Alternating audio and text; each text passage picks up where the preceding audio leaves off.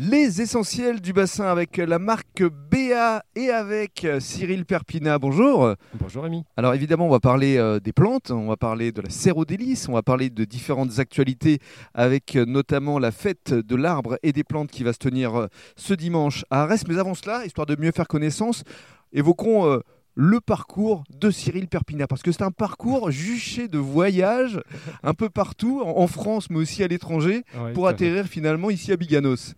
Exactement. Bon, alors moi, euh, j'ai des parents qui étaient dans la banque, donc j'ai euh, j'ai pas mal bougé. Mhm. Et pour les études, effectivement, j'ai fait une partie de mes études en Angleterre. J'ai travaillé aussi en Hollande. J'ai été faire pas mal de stages à l'étranger.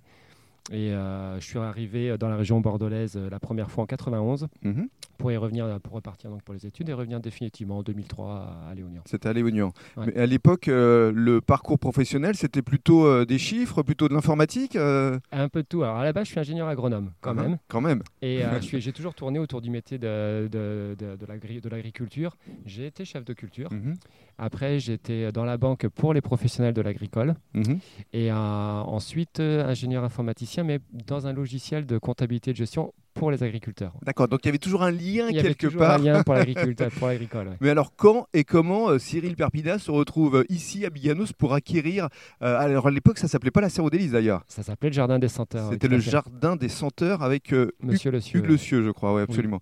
donc qu'est-ce qui vous a conduit à reprendre cet endroit assez magique?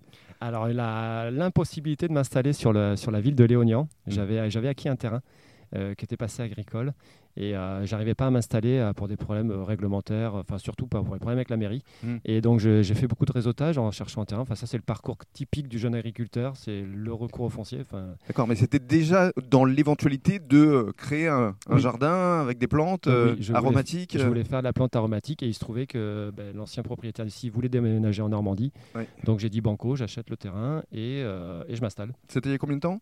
C'était en 2016. 2016, donc ça fait 2016. 3 ans déjà. Ouais, 4 saisons. Moi je compte en saison, donc ça fait 4 saisons. 4 saisons. Et eh bien justement, on va vous décrire cette serre aux délices dans le cadre d'un deuxième podcast.